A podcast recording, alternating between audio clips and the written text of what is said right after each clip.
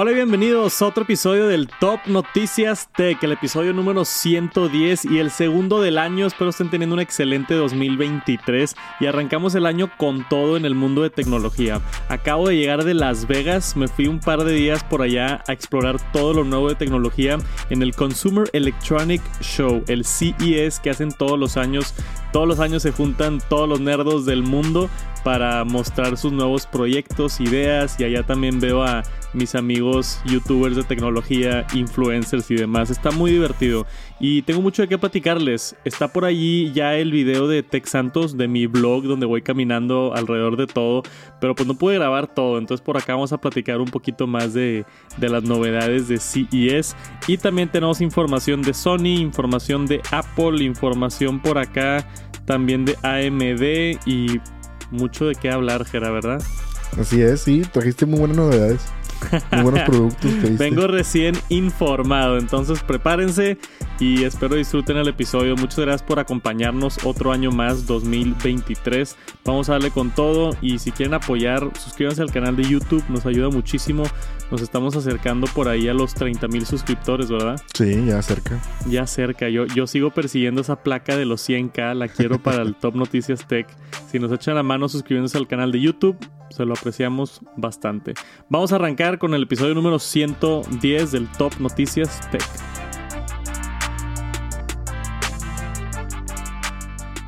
Y siempre que voy al show de tecnología, la pregunta que me hacen familiares y amigos y que me hizo mi esposa Viviana siempre es, oye, ¿y, qué fue lo más raro que viste? ¿No? Como que esa siempre es la duda así de lo que a la gente le interesa, de que sí, ya sé que Samsung sacó teles, ya sé que LG sacó teles, pero ¿qué fue lo más raro, exótico, diferente que lograste ver?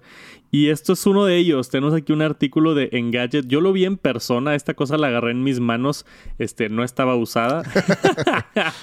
esto es un sensor de urina Em, que hizo mucha noticia por ahí en CES. CES está dividido en diferentes, les llaman booths. Son como, pues, diferentes stands de todas las marcas, ¿no? Y el stand de esta empresa, que era una empresa que yo nunca había escuchado de ellos, estaba llenísimo. Yo llegué el primer día ahí directo porque, pues, era de lo más grande eh, o de lo más innovador que se vio en CES. Y esto está loquísimo, güey. O sea, esto es un, es este pedazo de, pues, que se ve como aquí en pantalla de plástico, lo colocas en la taza del baño pegado al baño. Eh, como has visto esas pastillas que pones de que azules para que huelan rico, así que las cuelgas como la de la orilla de la taza. Exacto. Así pones, así pones esto. Y la idea es que mientras tú haces pipí, este, no le tienes que atinar así directamente, porque también esa es otra duda que recibí de, oye, le tienes que apuntar y cómo le van a apuntar a las mujeres y ya sabes, ¿verdad? Y eh, hablé ahí con una de las de la empresa, de hecho era el, el vicepresidente de la empresa, creo que me dijo, y me explicó cómo funciona la tecnología. Entonces esto está bien interesante. Se coloca ahí en el baño, tú vas al baño normal, no tienes que preocupar por pegarle al sensor ni nada, tú vas al baño normal y al momento que tú le jalas al agua, el agua da vueltas. Y cuando está dando vueltas en la taza, ahí es donde este sensor detecta agua y la orina y puede este, distinguir cuál es tu urina, ¿no? Y de ahí puede medir cosas como nutrientes, este, puede medir deficiencias, si estás hidratado, no, si estás alcoholizado o no, este, muchas, muchos temas, más que nada en temas de salud, de nutrientes y como me lo explicó uno de los, de, bueno, de los dueños ahí de la empresa, era que no era así como que haces una prueba y ya te da toda la información, sino es dejarlo en el baño y lo dejas ahí un mes, te olvidas de él y te va avisando en la aplicación entonces ya después de un mes tú tienes información de, oye, este, más o menos voy tres veces al día o cuatro veces al día y a través de un mes pueden utilizar inteligencia artificial para saber qué deficiencias tienes de nutrientes o de, o de diferentes cosas que te hacen falta en el sistema o te dan información de salud. También me dijo, si tú vas a un doctor, normalmente los doctores te piden, eh, dependiendo de lo que estén buscando de, síntomas, pero te piden una prueba de orina tú le puedes decir al doctor, oye, mira, aquí tengo pruebas de orina todos los días por los últimos tres meses. Sí. Y eso es algo increíble, ¿no? De tener ese acceso a información de tu cuerpo está, está impresionante. Y, y, eso es de lo más loco que vimos por ahí en CES, este sensor de, urina. ¿Te, te, te late o no? Sí, no, pues digo, es que yo creo que a lo mejor uno como Digo, gracias a Dios a lo mejor tenemos buena salud y todo y no ocupas tanto como que los sensores y estar al pendiente de, la salud de ese caso. Pero yo veo que la gente que, que, a lo mejor tiene alguna deficiencia en alguna cosa o algo que necesite pues algún tratamiento o algo, es muy importante estarte checando como tú dices de que, oye, ¿qué tantas veces vas al baño? y qué tan concentrada está y todo ese rollo y si le falta algún nutriente o algo, o sea, se me hace algo pues algo que está padre, o sea, a lo mejor nosotros no lo vemos ahorita algo muy destacable, pero creo que mucha gente le puede sacar provecho, o sea, y obviamente a lo mejor no sé, tal vez no va a ser como que, como si fuera un examen de un laboratorio, pero pues a la, es como, te acerca bastante, es como el Apple Watch. O sea, a lo mejor no te da la lectura exacta y precisa como un doctor, pero te acerca mucho y te ayuda a lo mejor a, pues, a evaluar tus hábitos de, de lo que sea, de comida, de ejercicio, de lo que sea, ¿no? Sí. Este. Pero dice que aquí, o sea, hay diferentes factores como el nivel de pH, este, white blood cells, red blood cells, puede detectar glucosa, este, ketone, ketos, ketosis, ketones, no sé qué es eso, pero muchos términos acá clínicos de los cuales no voy a pretender que soy experto, ¿verdad? Pero te da mucha información y eso es de lo que se trata en realidad los wearables. O sea, desde que empezó a salir el mercado de los wearables, todo lo que son los wearables es nada más tener más información para tomar mejores decisiones. Entonces, si tú tienes un reloj inteligente en tu muñeca, tienes un sensor de orina en el baño, tienes un sensor en la cama que detecta cómo duermes, tienes un sensor este, saliendo de tu casa para medir este, no sé, que, la temperatura y qué tanto te estás yendo. O sea, tener sensores en todos lados ayuda a tener más información. Entonces imagínate que ya puedes rastrear tu sueño, rastrear tu salud, rastrear tu corazón con el reloj, rastrear tu urina cuando vas al baño para tener mucho más información. Y tener más información es como podemos prevenir problemas.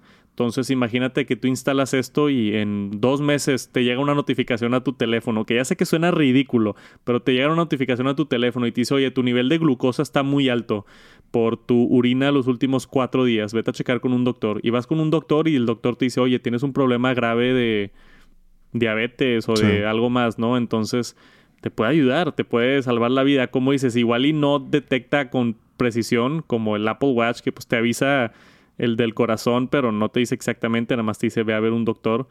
Pero pues eso es algo que te puede acabar salvando la vida, ¿no? Y es, es de lo más interesante que vimos por allá en CES. Si quieren medir su urina, creo que esto me había dicho uno de los dueños que iba a estar para finales de 2023. Y esto va a tener un precio de alrededor de mil dólares. Entonces no está así barato. Barato, sí. Pero para instalarlo una vez y olvidarte de él, pues no se me hace tan mal. Si dura ahí unos años en tu baño, este, la única duda que yo tenía, y bien curioso, estoy buscando aquí en el artículo a ver si la encontraba o no, pero la duda que yo tenía era, si tienes dos personas que van al mismo baño, ¿podrá detectar la diferencia en pipí pues o no? Pues sí, es importante, fíjate, es buena. Pues digo, yo digo que a lo mejor eh, tal vez se conecta a algún tipo de pues no sé, de que el, celular, ¿no? De que llegas ahí, pues la detecta qué tan cerquita estás, no sé. Porque no creo que sea de que, ah, déjame hacer pipí, déjame picarle, soy el usuario uno. Ajá, es que, o sea, justo, si, si tú tienes tu propio baño y vas solo al baño, excelente. Pero pues yo que vivo con mi esposa, sí. ¿cómo vas a ver si es mi esposa o soy yo, no? Entonces, no sé si tienes que poner dos sensores y a uno ponerle sensor 1 y al otro sensor 2 y saber que yo soy el 1 y ella es el 2, o, o lo detecta un amigo que es doctor ayer me estaba diciendo que las mujeres, por las pruebas de embarazo y así, detectan ciertos eh, químicos diferentes en la orina este, de hormonas. Entonces, que igual y mujer sí lo puede distinguir de, de hombre. Ah, Entonces, inmediatamente sabes cuándo es una mujer y sabes cuándo es un hombre. Entonces, al menos si es una pareja heterosexual, creo que sí pero no sé, o sea, surgen muchas dudas también con estos productos tan nuevos e innovadores. O puede ser una solución tan sencilla como tú dices de, pues que tenga una señal de Bluetooth y cuando te acerques detecta tu teléfono y sabe que eres tú y toma la medida para tu perfil, no toma la medida para otro perfil. Sí. Pero, es una de las dudas ahí curiosas que, que, salió. Mucho tecnología, mucha tecnología de esto de los gadgets, especialmente poder medir tu orina, de lo más interesante que hubo. Y otra de las cosas impresionantes que me volaron el cerebro cuando lo vi en CES ahí en persona fue el concepto de BMW, que en realidad el año pasado era un concepto y ahora ya lo tenían en un carro funcionando y eso es la habilidad de poder cambiar colores en un carro. Esto suena así como del futuro, güey, y me encanta por lo, visual que es. Es que en, en CES hay muchas tecnologías. Por ejemplo, nada más por, por darte un ejemplo, Jera, estaba hablando con los de Panasonic. Panasonic es una marca de... hacen audífonos y bocinas y, y otras cosas, pero tienen una sección nueva donde estaban eh, probando usar hidrógeno en vez de electricidad para automóviles y para una fuente de energía, ¿no? Entonces se supone que en el futuro va a haber carros de hidrógeno, o al menos eso es lo que se espera. Y Panasonic es uno de los que está desarrollando esta tecnología. Y es algo bien interesante. Pero llegué yo ahí y no hay como que nada visual, ¿no? No, no hay. Es nada más una teoría y estamos trabajando en esto y es, pues es concepto, ¿no? Entonces es algo impresionante, pero para grabarlo en video no, no es fácil, ¿no? Pero esto, algo como el carro de BMW, pues se ve ahí, lo estás viendo, está cambiando de colores y todos están así como que wow, y todos le están tomando videos. Este es este el BMW que se llama el D, ya le pusieron nombre, es el Digital Experience, no me acuerdo cómo era, Digital Experience eh, ya no me acuerdo de la otra sigla, me la habían dicho por ahí, pero es el iVision D Electric Sport Sedan. Es un carro eléctrico de BMW que tiene la habilidad de cambiar colores. Y no nada más eso, pero me tocó hacer el demo ahí. Acá tengo un video, déjame lo pongo, está acá en YouTube Shorts. Estoy ahí yo con el carro y vean cómo cambia de colores, güey. Está impresionante esto y tiene diferentes patrones. Esto utiliza, la tecnología e-ink, o sea, la misma tecnología que está en el Kindle. Es una, básicamente una pantalla bien delgada que cubre el carro en diferentes paneles. Se ven ahí, de hecho, los paneles. Y tú a través de una aplicación me hicieron el demo. O sea, la, la asistente ahí de BMW tenía un teléfono en la mano y ella le picaba en el teléfono amarillo y el carro se hacía amarillo morado y el carro se hacía morado y luego ponía de que multicolor y diferentes zonas y cuadros de diferente color y movimiento y demás. Y yo quedé, me quedé impactado, güey. O sea, al ver eso y aparte funcionando inalámbricamente, se me hizo, se me hizo increíble, ¿no? Ahora, le pregunté yo ahí a la de BMW de que, ¿y cuándo vamos a ver esto en la calle, no? Así de que, de que ¿cuándo crees que, que, obviamente me dijeron, no, no hay fecha todavía, esto, esto es una tecnología nueva y bla, bla, bla. Este, pero hablé con otro amigo que le sabe muy bien a, a los carros y me dijo que típicamente se tardan como 3, 4 años en llegar a, a poder fabricar coches así en masa después de anunciar una tecnología nueva. Entonces yo no esperaría ver un carro cambiando de colores en la calle hasta el 2026, 2027. Y ha de estar bastante caro. Y no quiero saber qué pasa cuando chocas. Sí, no, pues imagínate cuánto va a ser el seguro de eso. Sí, no quiero saber qué pasa cuando chocas. Definitivamente va a ser un carro así como que de lujo, pero está bien padre la tecnología, bien visual, bien diferente y, y es algo que, no sé, o sea, esas cosas que de chiquito dices de que, wow, o sea, estaría padre eso y, y llegas y está, ¿no? O sea, y es algo tan estúpido como un carro que cambia de colores, pero es de los motivos por los que me encanta ir así es y decir, no manches que vi eso en persona, no manches que existe eso. Se me hizo, se me hizo increíble. Entonces, chequen el concepto de BMW, el I y luego tuvimos cosas interesantes de Sony también. Los visité por ahí en su exhibición. Primero que nada, fui a la presentación de Sony, me tocó estar en la audiencia y introdujeron el nuevo carro. Esto es un concepto que hace dos años lo habían anunciado. Eh, que yo también fui así, es, de hecho fue el primero que fui en el 2020 y anunciaron un carro y todos como que, wow, el, el, carro de Sony, pero nada más un concepto, no funcionaba el carro, no había nada de detalles, básicamente lo mostraron nada más así como por marketing, ¿verdad? Y este año, dos años después, ya anunciaron ahora sí de forma oficial, ya tiene nombre, ya nos dieron especificaciones, ya nos dieron mucha información, es una colaboración entre Sony y Honda. Tengo aquí en pantalla el nuevo Afila. Así se llama esta nueva marca de sonda de Sony Honda Mobility. O sea, se hizo una nueva empresa y van a estar fabricando esta marca de coches que se acaban de inventar. No sé si me encanta el nombre Afila. Está medio raro, igual y nos tenemos que acostumbrar pero espera o promete bastante este carro, ¿no? Porque es una, una de las empresas más grandes de carros, juntándose con una de las empresas más grandes de tecnología, para crear un carro completamente eléctrico, autónomo, con un rango increíble y una tecnología increíble por dentro. Ve nada más la cantidad de sensores que tiene esto, güey. Órale. Pues está. Todos esos, cada uno de esos son sensores creo que eran 42 sensores, eh, cámaras y LIDAR y ultrasónico y, o sea, demasiadas cosas así como para poder detectar todo lo del carro. Y ellos tenían tres, tres visiones, que era Augmentation, Autonomy y Affinity, las tres A's que nos estaban presentando ahí en el, en el evento. Pero ve el interior, está muy bonito también. Tiene unas pantallas grandotas en la parte de atrás y en la parte de enfrente también tiene un pantallón impresionante. Se ve muy divertido el carro y nos dieron fecha de lanzamiento. En marzo, nada te creas. 2026. Se tardan años en producir carros, güey. 2026. Suena, o sea, yo no sé si esté vivo en el...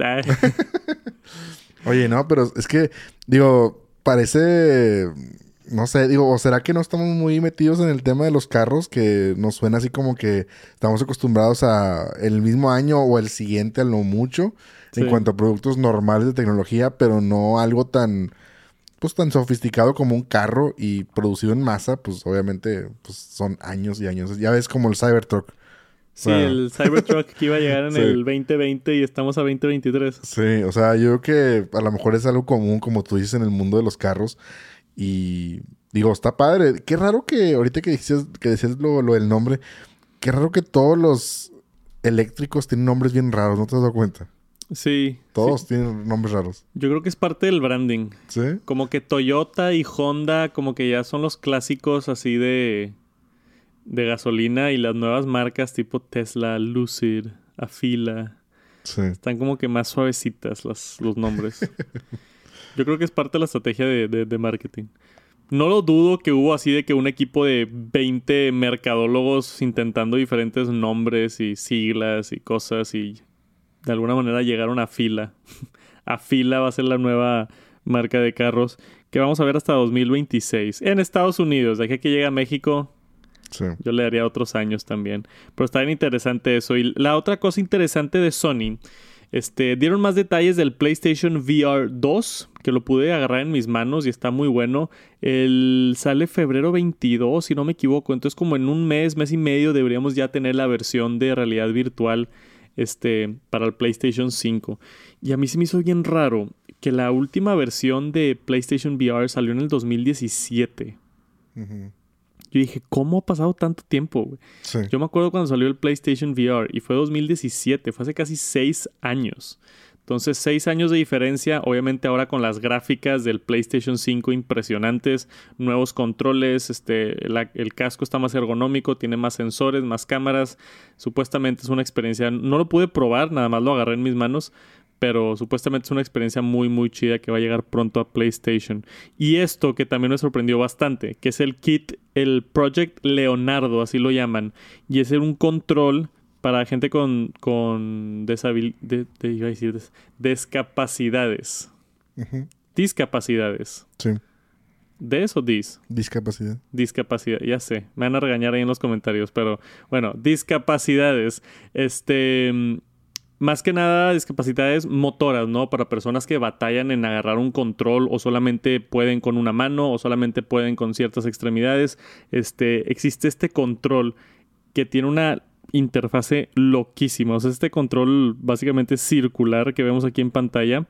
Y PlayStation hizo una serie de pruebas con mucho muchísimas situaciones, condiciones, enfermedades, casos y llegó a la conclusión de que este control le va a ayudar tremendamente a muchas personas.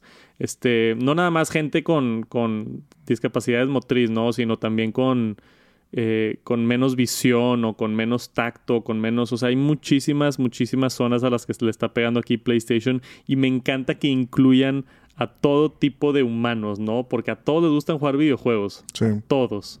Y se me hizo increíble este proyecto de poder agarrar un control y, y que te ayude mucho, ¿no? Yo he visto videos de... Y siempre me sorprende, ¿no? De hecho hay un pro gamer, que no sé si lo has visto. Tiene un canal de Twitch y todo. Ahorita me acuerdo del nombre. Pero mm, no tiene, no tiene manos. Y juega con el cuello. O sea, se pone el control de PlayStation en el cuello y le mueve con, el- con la cara y la barbilla y como que el hombro. Y es un crack. O sea, Sí. un crack en videojuegos. Digo, no puede ser. Y ahora con la oportunidad de tener un control que esté más fácil de usar, pues seguramente son, son buenas noticias. Bien por Sony por también trabajar en esto. Sé que no es fácil. Este. Y qué chido que lo lograron hacer. Entonces creo que Sony también hizo un buen trabajo en CES, anunciando el carro, PlayStation VR 2 y este control también se me hizo muy, muy cool. Ahora, vámonos a unos rumores de Apple. Salió un reporte grande de Mark Gurman esta semana y nos dio información de dos productos en específicos. Primero que nada, la Mac Pro, que es la última computadora que falta de Apple en cambiarse a los procesadores de Apple. Y había un reporte anteriormente, hace como seis meses, que iba a ser un modelo más chiquito, más compacto. Parece ser que no. O sea, ya los últimos reportes nos dicen que va a ser exactamente el mismo modelo, como lo vemos aquí en pantalla. O sea, como se veía el modelo de Mac Pro de 2019. Nada más simplemente lo van a actualizar con procesadores de Apple y no vas a poder actualizar el RAM porque el RAM está directamente puesto en los procesadores de Apple. Entonces, igual y para unos esto es como que un paso para atrás, para la gente que está comprando computadoras dedicadas súper poderosas, pero va a tener unas capacidades impresionantes. O sea, esto se espera que sean 152 núcleos de GPU y 48 núcleos de CPU. O sea, la Wow. M1 Max que, que tenemos tú y yo, ¿cuántos núcleos es de CPU? Creo que tiene No me acuerdo. son 16. Sí, yo que sí. Creo que son 16 núcleos. Esta tiene 48. Y de GPU, creo que tú y yo tenemos la, la chida, que es la de 32 de Sí. GPU. Esta tiene 152 de GPU. o sea, es como 4 M1 Maxes Sí. juntas. O sea, es, es una cosa este, ridícula. Que creo que se va a llamar el M2 Ultra, según el último reporte. Pero sí va a tener espacio para actualizar memoria SSD. O sea, va a tener más ranuras de SSD para poder tú ponerle más memoria. Y creo que también este, Graphic, Media y Networking Cards. Entonces seguramente Apple va a vender como que la tarjeta para video y la pones, ¿no? Como el, ¿cómo se llama? El Afterburner que tenían en el Mac Pro. Sí, de hecho es, es lo que estaba pensando ahorita que, que decías de lo del diseño. Creo yo que, eh, o sea, el mercado de, que usa este tipo de máquinas es un mercado ya más, digamos, más arriba. O sea, cine, productoras, Sí. estudios y todo eso. Entonces yo creo que, pues obviamente es inversiones muy grandes en, en infraestructuras, en, en- mucha gente usa fibra óptica para poder pasar datos y todo eso. O sea, es- son cosas muy ya especializadas y ocupas entradas de que, ¿cómo se llaman? Eh, DCI, no me acuerdo cómo se llaman. PCIe, sí. Ajá, todo eso. Entonces, pues obviamente ocupas slots. Entonces yo que si la hacen más chiquita, como el, el botecito de basura que era antes, Ajá. pues obviamente pierdes conectividad. Entonces yo creo que por eso volvieron a este diseño. Y yo creo que lo van a mantener bastantitos años. O sea, ¿por qué? Porque tienen Sí. muchos slots para meter muchas cosas. Tarjetas de video, como tú dices, Afterburner, o sea... Y, y estas también, no sé si las has visto, pero en, en cuartos de servidores las ponen así en horizontal. Ah, sí. Y las ponen como en, como en, Como rack. como rack, ajá. Sí. Y las ponen así en horizontal como rack. Entonces también que tenga el mismo formato, Sí. pues sacas la vieja y pones la nueva. Entonces, Exacto. en esos casos es bueno que no haya cambiado el diseño. Este. Y todo se va a poder seguir actualizando menos el RAM. Eso es lo que dice el reporte. Sí. O sea, le vas a poder seguir ag- agregando memoria, agregando gráficos, agregando eh, networking, si quieres, este, como tú dices, fibra o Ethernet o lo que quieras. Pero lo único que no va a ser el RAM, porque pues no es posible. Apple ya el RAM lo hace mucho más eficiente cuando está dentro del procesador y, y así está. No sé si te dejen cambiar el procesador. No creo, pero eso estaría interesante. Sí, o agregarle otro, no sé. digo, pues, O sea que en unos años le quitas tu M2 Ultra y le puedas poner un M4 Ultra. sí, estaría chido. Estaría chidísimo. No, no, me huele a que no, conociendo a Apple. Pero por ser la Mac Pro, igual y sí, ¿eh? Tal vez. quién sabe, igual y sí. Este, pero son los rumores ahorita de la actualización que tenemos de la Mac Pro y también salieron rumores de Kuo hablándonos del iPhone SE 4 que supuestamente se canceló. Este, no que se canceló, pero lo han aplazado, ¿no? Porque se esperaba que íbamos a ver el siguiente año el iPhone SE 4 y al parecer eso ya no va a suceder. Em, no sé específicamente por qué sería esto. ¿Por qué crees que hayan cancelado planes del iPhone SE? Pues no sé, a mí me huele que pues también a lo mejor ya tienen un como que la línea más definida de los iPhone y como ahorita están definiendo de que el, no sé, el 14 no está lo mismo que el 14 Pro. Entonces como que a lo mejor lo están pues eliminando y a lo mejor depurando, ¿no? Tal vez. O sea, como que, oye, pues ya a lo mejor no se vende tanto o quieren empujar a la gente que se agarre ya el 14 al menos o el 15 que, que venga después y no se quede a lo mejor intermedio en el SE, tal vez. Entonces, para la gente que está esperando el iPhone SE, tristemente no va a suceder. Pero esas son las actualizaciones de rumores.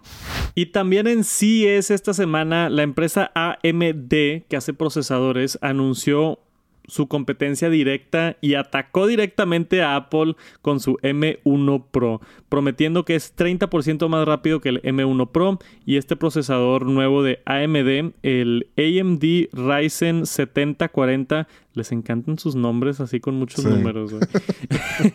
el AMD Ryzen 7040 este, es para, para mm, laptops ultra delgadas y supuestamente es mejor que el M1 Pro. Eso dicen ellos. Este 30% más rápido, específicamente 34% en multiprocessing workloads y 20% más rápido que el M2 en inteligencia artificial. Esto eh, sorprendió e hizo mucha nota porque obviamente los últimos años Apple ha estado dominando el mercado de procesadores, pero la competencia no estaba ni cerquita. O sea, la competencia estaba años, años atrás ya M1 cuándo salió? ¿En el 20... 2020? Sí, ¿no? Creo que en el 2020. Ya tenemos dos o tres años con M1. Este, y hasta ahorita nadie se le ha acercado. Entonces parece ser que AMD tiene la, la solución. Pero, como vemos aquí en pantalla, podemos ver las diferentes gráficas de dónde está el M1 Pro de Apple y dónde está este nuevo procesador. Ahora, hay muchas cosas que no mencionan y me voy a poner mi gorro de, fanboy aquí. Déjame, me pongo mi, gorrito de Tim Cook para platicarles un poquito de... para defender a, la manzana. Este... Las laptops de Apple, unas ni siquiera tienen abanicos. Las laptops de PC, la mayoría tienen abanicos y tienen passive cooling, que eso hace que el procesador vaya un poquito más rápido, ¿no? Apple normalmente sacrifica un poquito la función por la forma. Esa es una. La otra, bien importante, es que este es un procesador que salió hace un año y medio y este de Ryzen sale en marzo. Entonces, en marzo va a salir. Estuvo como ganas tu risa en marzo va a salir el M2 Pro. Entonces, se están acercando de que según ellos ya le ganan al M1 Pro. Pero en marzo Apple va a sacar M2 Pro, que seguramente va a ser 30% más rápido y le va a ganar otra vez a toda la competencia del mundo. Pero están más cerquita. Porque antes ni siquiera se atrevían a decirlo, ¿verdad? Antes ni siquiera era de que, eh, o sea, no mencionaban a Apple porque sabían que se iban a ver mal. Ahora ya mínimo tienen los pantalones de decir de que, oye, estamos al nivel de los procesadores de Apple. Bueno, del M1 Ultra. Digo, del M1 Pro. Porque todavía falta el Max y el Ultra. Claro. O sea... No, mencionan el Max porque obviamente el Max está mejor. Y de hecho el Max está en las mismas computadoras que está el Pro. Entonces lo puedes configurar más alto y tienes más poder. Tienes toda la razón y el Ultra pues ni se diga. Entonces, sí, obviamente ahí les falta mencionar que hay más procesadores de Apple y que las computadoras tienen más calentamiento y que va a salir esto para cuando ya salga el M2 Pro de Apple. Pero... Está bien. Bien por ellos. Bien por... bien. Está bien para ti ese procesador. Si a ti te gusta, Está, está, bien para una tablet de niños. Está bonito. no, hombre, andamos tirando mucho hate. Sí, no, no. Corte. Este. AMD, la neta, ha hecho muy buen trabajo. Antes el rey era Nvidia en todo lo de los procesadores y Intel también. Este, y últimamente AMD, que antes era como que más enfocado en gráficos, ha estado haciendo procesadores. Y ese tipo de procesadores que también tienen gráficos este, integrados. Entonces, eh, hacen muy buen trabajo. Y si yo me fuera por una laptop Windows, honestamente yo me iría por un procesador de AMD, no me iría por un procesador Intel. Entonces, hacen buen, buena chamba, pero creo que todavía les faltan unos años para, para acercarse más a Apple. Ya están llegando pero les falta un poquito más. Y ahora, este reporte que salió esta semana por parte del Wireless Power Consortium, sí, existe una asociación global que se encarga de cargas, cargas inalámbricas, eh, me sacó por sorpresa, no puedo creer que Apple logró esto, güey. Existen eh, los cargadores Qi, ¿no? Los cargadores Qi, como les dicen unos, el Qi Charger, que es un estándar a nivel mundial de carga inalámbrica. Muchos si no todos los teléfonos de los últimos cinco años tienen cargados, cargadores Qi. Entonces tú lo pones en una superficie y se carga el teléfono. Es un protocolo que tiene ciertos requisitos, ciertos números de... Ya habíamos hablado de esto. ¿Cómo se llamaban? Bobinas. Bobinas, gracias. Ciertas bobinas este, para la carga y demás. Han estado trabajando así como USB saca USB 3 y luego USB 4 los de Key, los de Qi Charger, ¿tú dices Key o Qi? Pues yo siempre digo QI. O sea, me voy a lo literal. A la madre, o sea, ni una ni la otra. Dices QI, el cargador QI. Sí. QI, Qi, Qi. es que los gringos dicen Qi Charger. Ok. le dicen con Qi. No sé por qué. Yo le digo Qi y tú QI. Estamos todos diferentes. Sí. Pero bueno, la carga inalámbrica va a salir QI 2 más adelante este año y va a estar basado en MagSafe de Apple.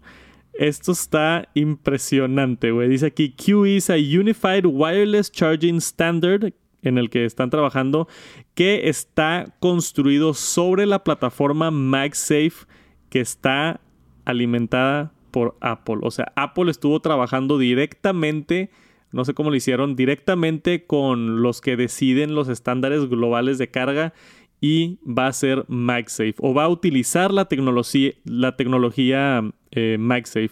Lo llaman acá el Magnetic Power Profile del QI2 que permite que dispositivos se peguen magnéticamente al cargador inalámbrico para tener una alineación perfecta, carga más rápida y más eficiente porque gastas menos energía cuando están alineados perfectamente el cargador y las bobinas. Este, para mí lo curioso que no lo menciona aquí, pero ok, Apple les, les enseñó la tecnología o les prestó la tecnología, pero a mí me interesa saber si lo van a brandear de esa manera o si lo van a brandear de otra manera. O sea, veremos más adelante un Samsung con MagSafe. O sea, que diga MagSafe en la caja. O va a ser de que Samsung con QI2 y simplemente el MagSafe está como que detrás de las escenas. Pues a mí, a mí, me da la impresión de que MagSafe va a seguir siendo MagSafe. Que a lo mejor ahí algo está ahí, ¿cómo se dice? Secreto para que cargue más rápido, tal vez. O sea, cargue más rápido y tenga, pues no sé, sensores o algo así.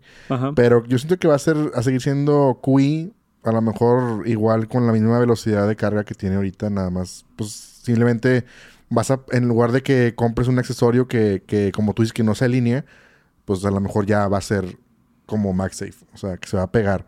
Pero yo digo que no le van a poner MagSafe. O sea, si le ponen MagSafe, o sea, Apple ha cambiado la industria del... Sí, pero entonces, ¿qué, o sea, ¿qué gana Apple prestándoles la tecnología a los de carga inalámbrica?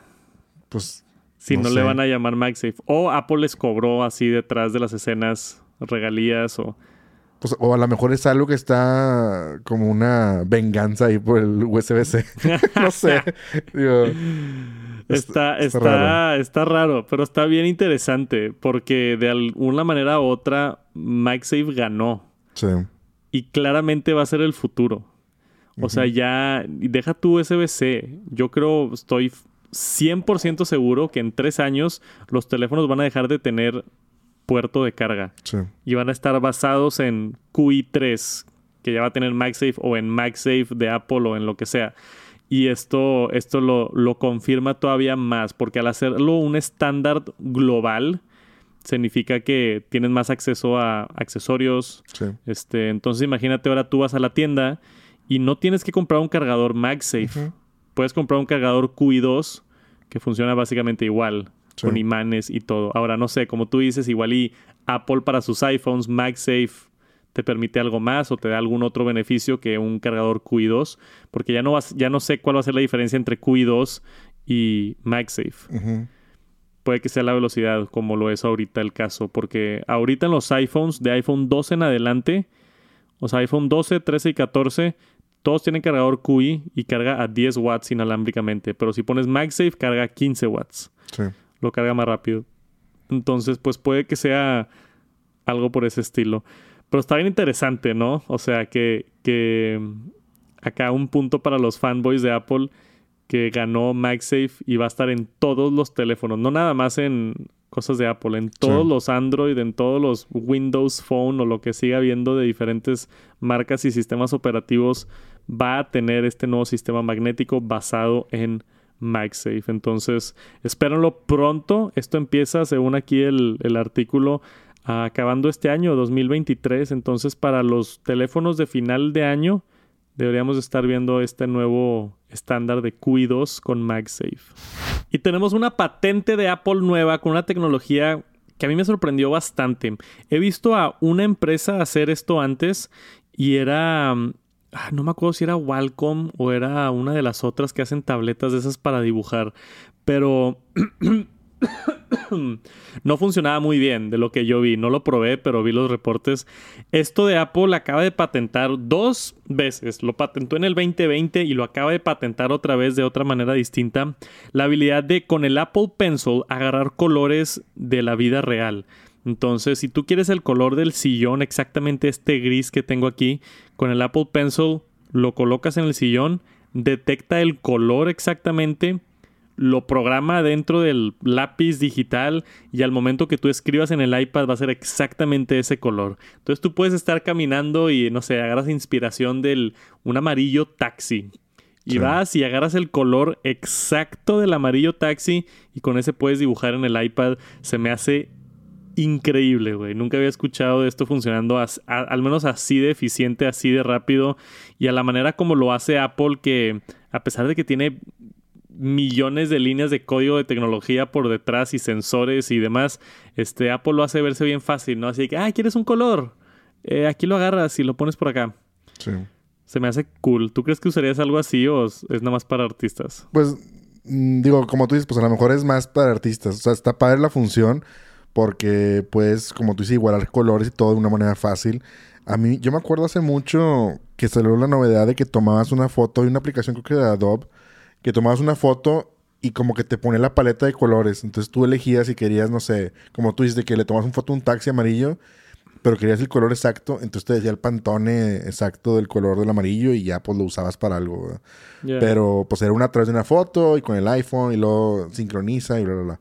Acá pues creo yo que es más para artistas el tener ahí la habilidad de poder como igualar colores y tonos. Está muy chido, o sea... Sí. Digo, y seguramente va a haber otra... Van a salir más variantes de cómo utilizarlo en un futuro, ¿no? Y según esto, este, bueno, según la patente, no sabemos si llegue a verlo en un Apple Pencil de verdad, pero también sería capaz de detectar texturas. Entonces, una textura sólida, pues es diferente a un zarpeado en una pared o a, no sé, una textura de madera. Este, poder también replicar no solamente el color, sino la textura en un plano digital. Se me hace algo bien, bien, bien cool. Yo he estado probando el Apple Pencil, de hecho le quiero hacer un video, no, no se lo he hecho. El Apple Pencil Hover con el iPad M2 Pro. Sí. El iPad Pro M2 es diferente M2 Pro a iPad Pro M2. este, y funciona muy chido, güey. No pensé que iba a jalar tan padre y está muy padre cómo puedes como que seleccionar cosas flotando y te da diferentes funciones. De ahora quiero, no sé, ver cómo se ve este color mezclado con ese color, pero no lo quiero pintar. Entonces lo puedes ver de antemano y escoger ya después si pintar o no y te ahorras algo de tiempo. Entonces, han estado experimentando con funciones diferentes para el Apple Pencil. Yo no lo dudo que veamos un Apple Pencil nuevo los siguientes años, ya debido a toda esta información. Igual y en un par de años tenemos por ahí el Apple Pencil 3, ¿no? Sí. Porque ya llevamos dos generaciones y pudiera tener estas funciones interesantes. Y después tenemos una nota acá bien loca que me mandó Jera. Esto es de tecnología de agricultura, que no, no hablamos mucho de eso aquí en el TNT, pero se me hizo bien interesante. Acaba el US Department of Agriculture, acaban de aprobar la primera vacuna para abejas. Así como se escucha, una vacuna para abejas. Hay un problema, no sé si han escuchado de esto de yo, yo sí lo he visto específicamente en Twitter, de salven las abejas y eso. Sí, sí, cierto. Sí, sí lo has visto. Sí, sí. Este ha sido un movimiento los últimos años porque ha bajado este, drásticamente la, la población de abejas por un problema que te voy a decir exactamente qué es porque no me acuerdo. Eh, no lo encuentro, güey. Lo acabo de leer y no me acuerdo. Pues digo, aquí dice sobre el cambio climático, el- la destrucción del hábitat, pero pues seguramente hay, creo que venía ahí algo referente a una bacteria, ¿no? Que- Sí, aquí está. Es la bacteria. O sea, hay, hay un insecto que está como que causando que las abejas se mueran. Este, por, porque van a, a lo de las flores y está algo ahí del insecto y no entiendo muy bien claramente, pero se están muriendo muchas abejas. Y al momento de inyectar las abejas con esta vacuna, los hace resistentes a ese insecto y ya no se mueren. Y por eso, es, eso las abejas son bien importantes. Las abejas Sí. son las que cambian todo el polen de las flores y obviamente hacen también la miel y eh, se comen ciertos insectos. Y al momento de tú sacar las abejas del ecosistema, hace un caos total. Las flores dejan de... de es un problema grave, aunque no parezca. Pero ya lo aprobaron, entonces van a empezar a, a empezar a inyectarlo y la idea es que inyectan ciertas abejas con esta nueva vacuna. Entonces agarran ciertas abejas, las inyectan y luego esas abejas pues tienen hijos y los hijos ya están como que vacunados. Entonces poco a poco van inyectando hasta que ya todas las abejas se hacen resistentes a esa bacteria. Ahora, a mí lo que me da miedo de esto es que es los humanos interviniendo en el ciclo natural, ¿no? Sí. Porque si tú eres así de, de Darwin y tiene que pasar y que sobreviva el mejor y lo que tú quieras, este... Si no hubiera humanos interviniendo en esto, las abejas dejarían de existir y pues tendría que seguir el mundo, ¿no? Se adapta el, sí. el ciclo, pero pues Digo, también hay que ver, digo, no sabemos, no somos expertos en nada de estos. no, o sea, se, nota que no sabemos O sea, nada. aquí la, la nota es que están vacunando abejas, que o sea, eso es lo importante para nosotros, ¿no? Cabe aclarar. Pero, no sé, a lo mejor también hay que investigar eh, de dónde vino ese insecto que está dañando las abejas. Pues a lo mejor también ya fue por una intervención humana, ese insecto llegó ahí, y pues a lo mejor hay que corregir el error que tuvimos, ¿no? Entonces, digo, también puede ser por ahí, ¿no? De que a lo mejor algo hicimos mal antes y pues está ahorita el insecto ahí que está matando las abejas. Entonces, pues sí es nuestra culpa en realidad. Entonces, pues a lo mejor es la manera de arreglarlo, ¿no? Sí, es, es buen argumento. Igual y esta bacteria surgió por nosotros y, Sí. y hay que ayudar a las abejas. ¡Salven las abejas! Hashtag. No, pero en- de, de as- de aspecto puramente de tecnología, güey, yo no puedo creer que ya hay vacunas para inyectar Sí, exacto. abejas. O sea, ¿qué, ¿qué es eso? ¿En qué mundo vivimos? Y no- no- esto no es un concepto, o sea, ya está aprobado por la FDA, ya empezaron a inyectar abejas, o sea, esto está, este, ya está sucediendo ahorita. Entonces, se enteraron en el TNT, ya existen las inyecciones para abejas. Y eso es todo por esta semana del Top Noticias Tech. Muchísimas gracias por acompañarnos. Espero se hayan actualizado en lo último de información tecnológica. Gracias. Si no se han suscrito por ahí al canal de YouTube, dejen reseñas en podcast. Les mando un abrazote. Les deseo lo mejor para este 2023. Gracias por acompañarnos. Y nos vemos la siguiente semana porque este mundo no para. Vienen muchos productos nuevos, de mí se acuerdan, este, muchas empresas, eventos, o sea, ya tenemos cosas en febrero, ya me avisaron de varios eventos por allá, entonces se viene mucha, mucha tecnología y voy a estar aquí para avisarles, informarles de todo. Jera, ¿algo quieres agregar antes de que nos vayamos? Nada, pues gracias a todos este nuevo año que esperemos nos vaya súper bien. Que crezca el canal, que nos ayuden todos ahí a suscribirse, a seguirnos en todos lados y echarle estrellitas y likes y todo lo que se pueda, como dices tú. Vamos a echarle ganas para hacer, porque ya somos, al menos en Apple Podcast, el podcast número uno de tecnología en México. Ayúdenos a mantenernos por ahí. Si están en Spotify, dejen estrellitas y demás. Gracias, nos vemos la próxima semana. Que tengan una bonita semana. Peace.